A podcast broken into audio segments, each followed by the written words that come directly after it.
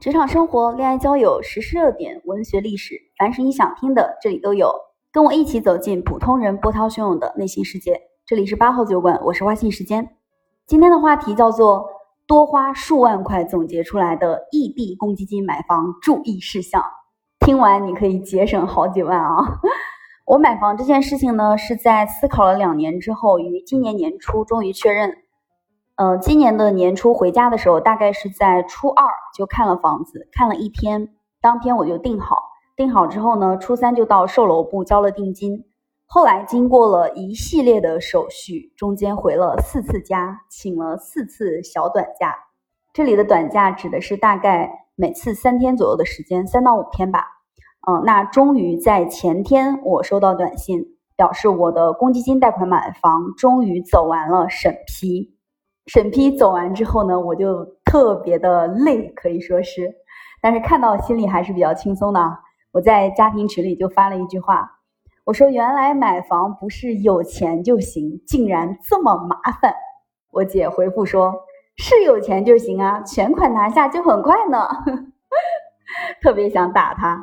那现在就给大家分享一下，我走了很多弯路，多花了几万块才办完的。异地公积金买房究竟踩了哪些坑？那真实的场景下，如果你要去申请异地公积金贷款买房，应该有哪些注意事项？由于我买房只写了我个人的名字，所以一切的手续呢，它是需要你个人亲自办理的。那如果是夫妻，或者说是你跟父母共同持有这个房子，其实只要有一方能够在场去办理就行了。但是因为我是只写了我一个人的名字，所以呃这一系列的手续全部要由我个人亲自回到家里面去办。比如说交首付款这件事情呢，起初购房处的销售跟我说我需要多请几天假，来了之后呢一次性办清。结果我到了家里面把首付款交完，他又告诉我后续其实交完首付款之后是要有一个备案的环节的，那等备案成功之后才可以去办理下一步。这就是我踩的第一个坑，那就是我作为一个打工狗多请了几天假。当然，这个假期也可以撤销，但是由于销售他不清楚他们的售楼办事处备案到底要花多长的时间，并且他也问了相关人员，人家说要等，呃，就是处理备案的这些环节和流程走完之后，才能够告诉我到底要花多长时间，因为他们也不清楚。所以呢，我就在家多等了两天。两天之后，这个备案仍然没有完成，于是我就回上海继续当我的社畜打工狗。第二个坑呢，就是老家跟上海两地公积金办理的方案是不同的。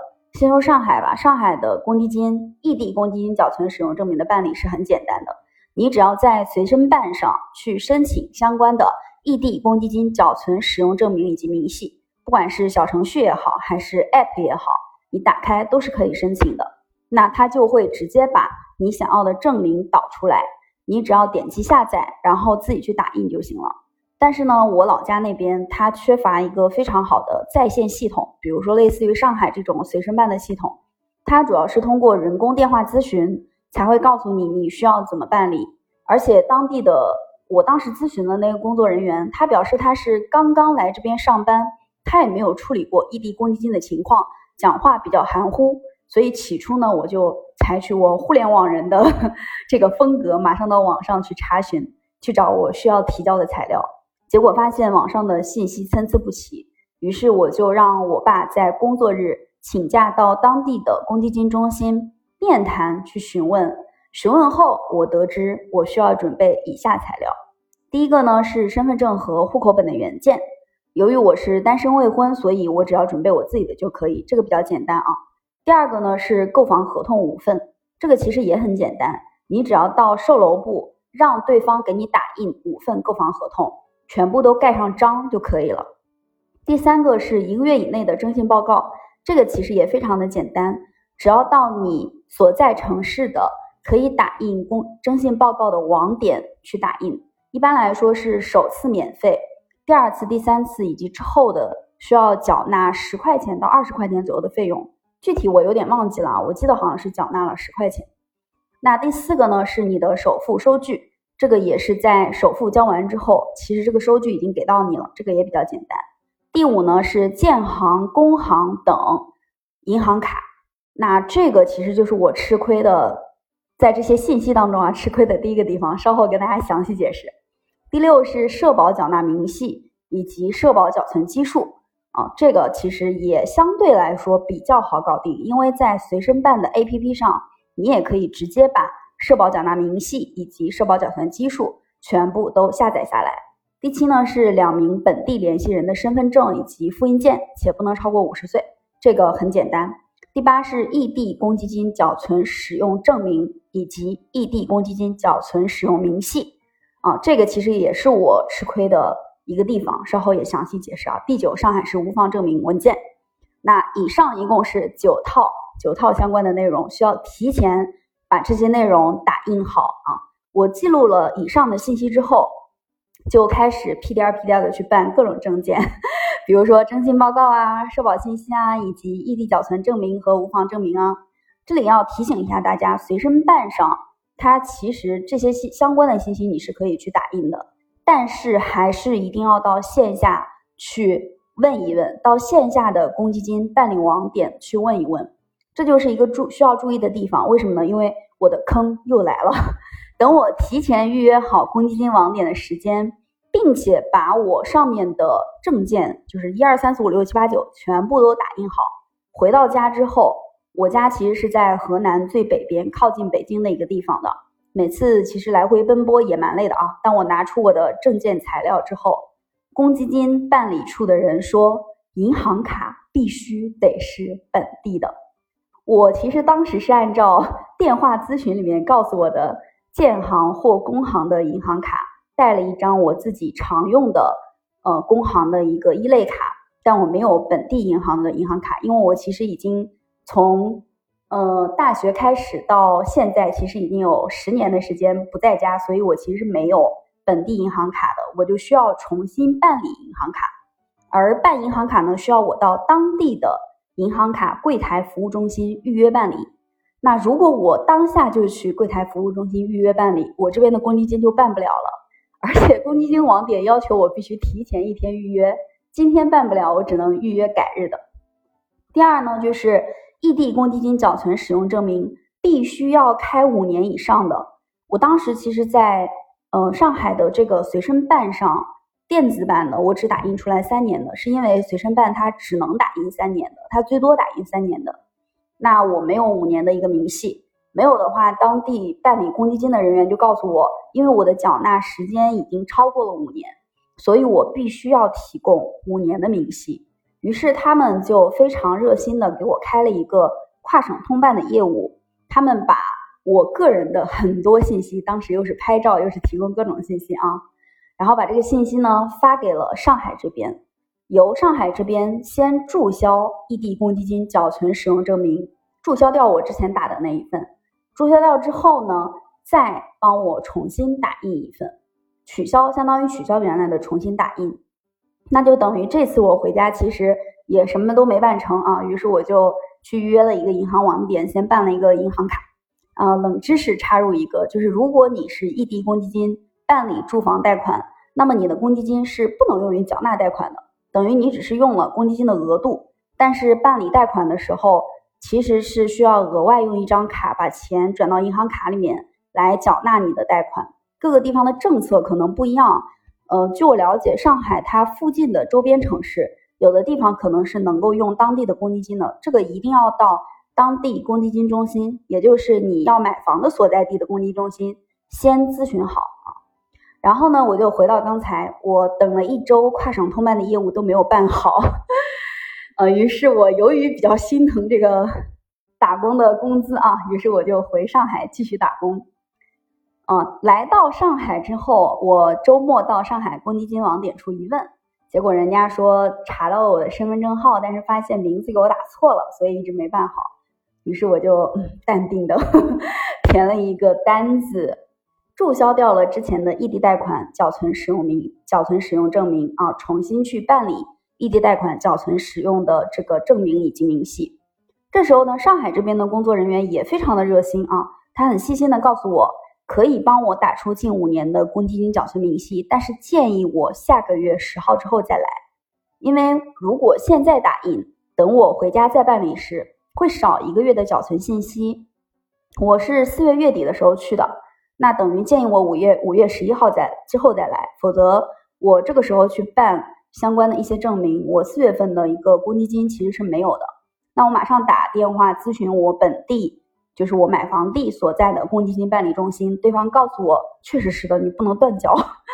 于是我再次回家啊，办完所有的流程，因为等到五月十一号之后办完所有的流程，我详细检查了我需要准备的东西，万事俱备。我这次我心想，一定能给国家交上贷款，我未来一定能成为房奴，我一定能遵守国家降低贷款利率、拉动房屋市场、促进经济活跃的目标，我可以的。作为二十一世纪的好青年，我可以的。我给自己打打气，又回家了。嗯，结果不出所料，这次还是踩了坑。踩了什么样的坑呢？是之前，呃，我们当地去告诉我要准备材料的这个人呢，他没有跟我讲过无房证明也要一个月以内的。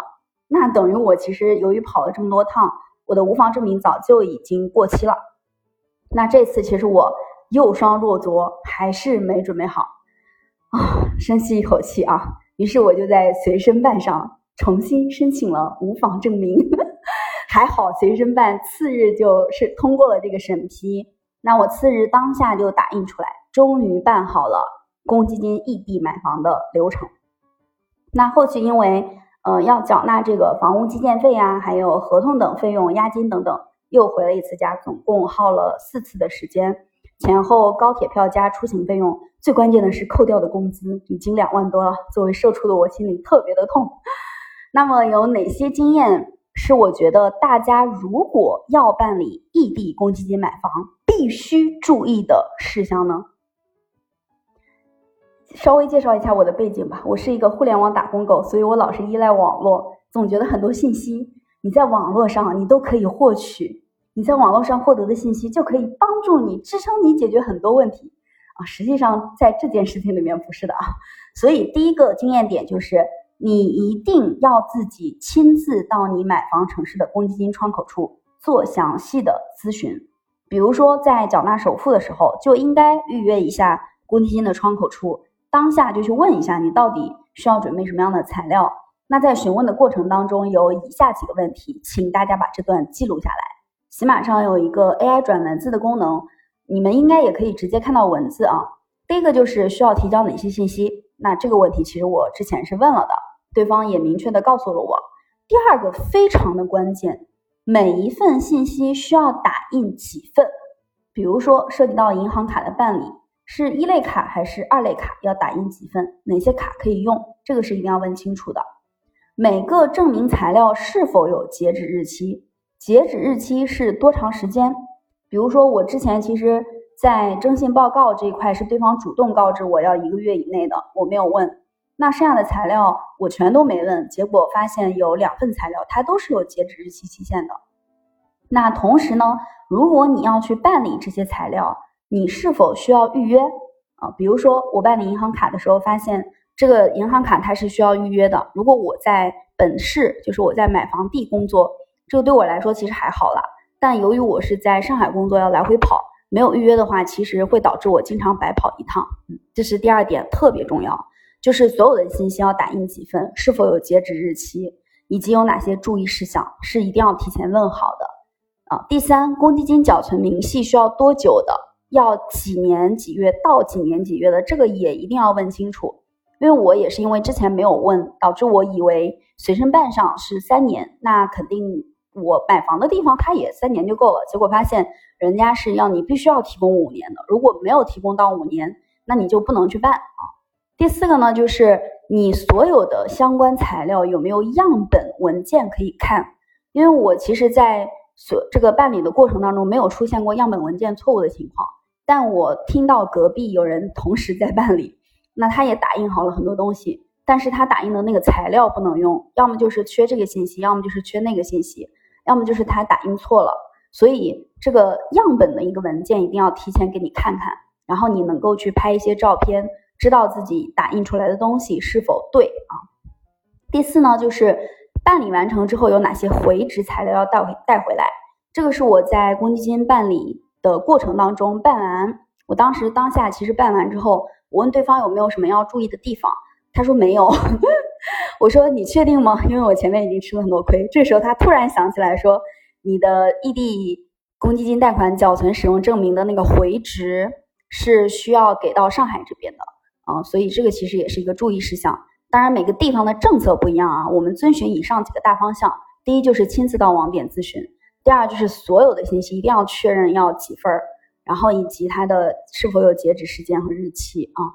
然后第二大点呢，第二大点的经验就是你一定要亲自到你缴纳公积金的这个城市，比如说我就是要到上海的窗口处做详细咨询，也是包含以下几个问题。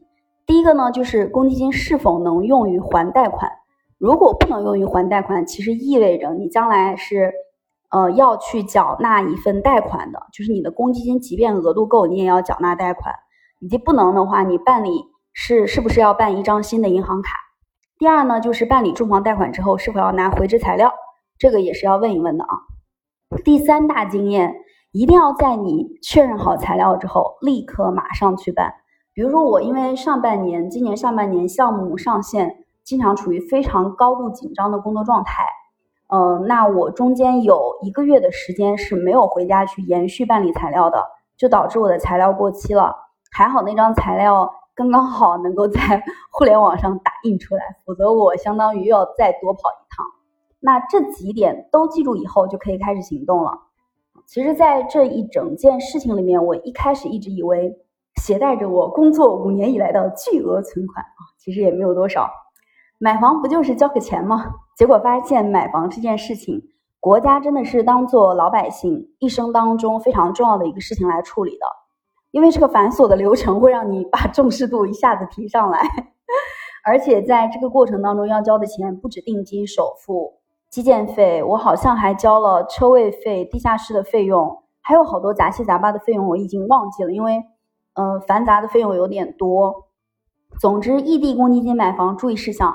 就如上所说，最后也想分享一下，那花信为什么突然在，呃，就是决定要买房了，呃，为什么突然间要在一个自己未来，嗯，短期内不太会去定居的一个城市买房？